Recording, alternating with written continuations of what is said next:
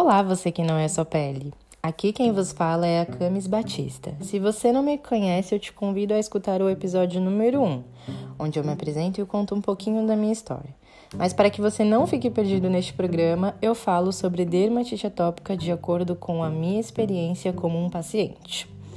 Hoje eu irei partilhar com você como tem sido a minha quarentena, minhas dificuldades e percepções até aqui. Fazem oito dias que eu estou isolada do mundo exterior e no começo eu achei que eu fosse pirar. Até o momento eu oscilei muito nas minhas emoções, o que eu acho que é natural. Acho válido dizer que eu estou sozinha fisicamente e que isso foi um dos motivos da minha grande preocupação. Apesar de que eu sou uma pessoa que naturalmente gosta de ficar só, faço isso voluntariamente e não obrigada, como é o caso agora. Minha mãe faz parte do grupo de risco e eu estou em tratamento com o do Pichente, vacina para dermatite. Tomei uma dose um dia antes de começar a quarentena e, por ter ido a um hospital, local de fácil contaminação, decidimos que era melhor ficarmos afastadas. Ela está no interior com meu padrasto e eu aqui. Nós nos falamos todos os dias.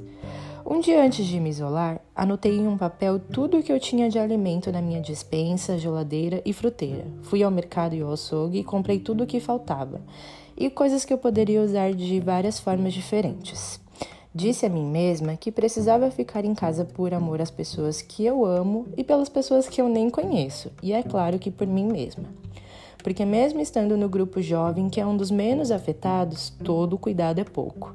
Aqui eu nem vou entrar no contexto sobre o atópico é tido como um grupo de risco ou não. Porque isso vai depender muito do seu quadro, dos medicamentos. E no Insta do Você Não É Sua Pele, eu sempre compartilho posts sobre o assunto de médicos que eu acompanho e confio.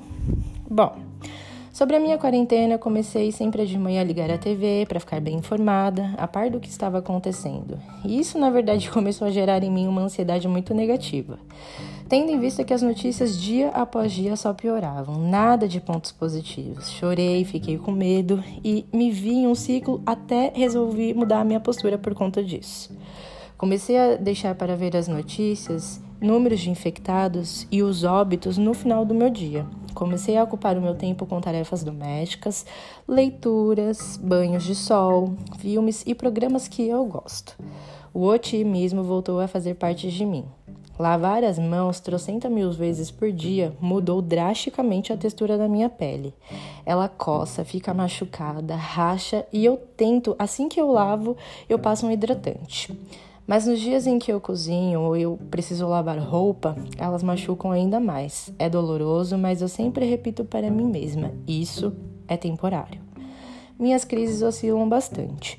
Tenho ficado alguns dias com o rosto irritado e quando eu percebo eu estou coçando as minhas pernas ou os meus braços. A parte do meu colo costuma ficar bem irritado.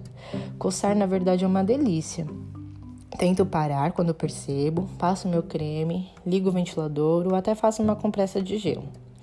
Ao longo desses dias, eu tive alguns sintomas como tosse, espirro, dor de cabeça e é claro que eu pensei estar infectada. Além de ter dermatite, tenho rinite. Espirrar, ter coriza é algo que é normal para mim, mas tendo em vista que alguns dos sintomas da pandemia são esses, logo nós ficamos preocupados. Ser atópico é também estar propenso a ter alergias. A tosse também pode ser alérgica, ou devido ao uso de ventilador ou compressas de gelo, mas, mais uma vez, eu não tenho certeza. E isso é horrível. O que eu posso fazer é o que eu me pergunto. Ficar em alerta sobre o avanço dos sintomas, manter o isolamento como eu já tenho feito, me alimentar bem e beber bastante água. Eu estou cuidando e estou em alerta. Estou fazendo o que eu posso no momento. Se o seu caso é de alguém que está muito preocupado e com ansiedade, eu sugiro a você três práticas diárias. Primeira, coloque uma música e dance ela. Segundo, fale com as pessoas que você gosta. Terceiro, lembre-se que isso é temporário e não permanente. Pode ser longo o período que teremos até uma efetiva melhora, mas ainda assim isso é temporário. Eu tenho tido muitas reflexões sobre este período de isolamento e tenho me feito algumas perguntas. O que eu estou aprendendo com isso? O que realmente importa para mim? Será que eu preciso de todas as coisas que eu tenho? Essas são algumas das perguntas que eu tenho feito para mim mesma e eu te convido a fazer o mesmo, a se perguntar, a se questionar, a refletir afinal, porque temos tempo para isso. Por hoje eu acredito que seja isso. Tomara que no próximo programa já possamos circular livremente por aí. Se você gostou desse episódio, eu peço que partilhe nas suas redes sociais e que siga as minhas redes sociais também. Até o próximo programa e não se esqueça, você não é só pele. Com carinho, Camis. Beijo e até a próxima.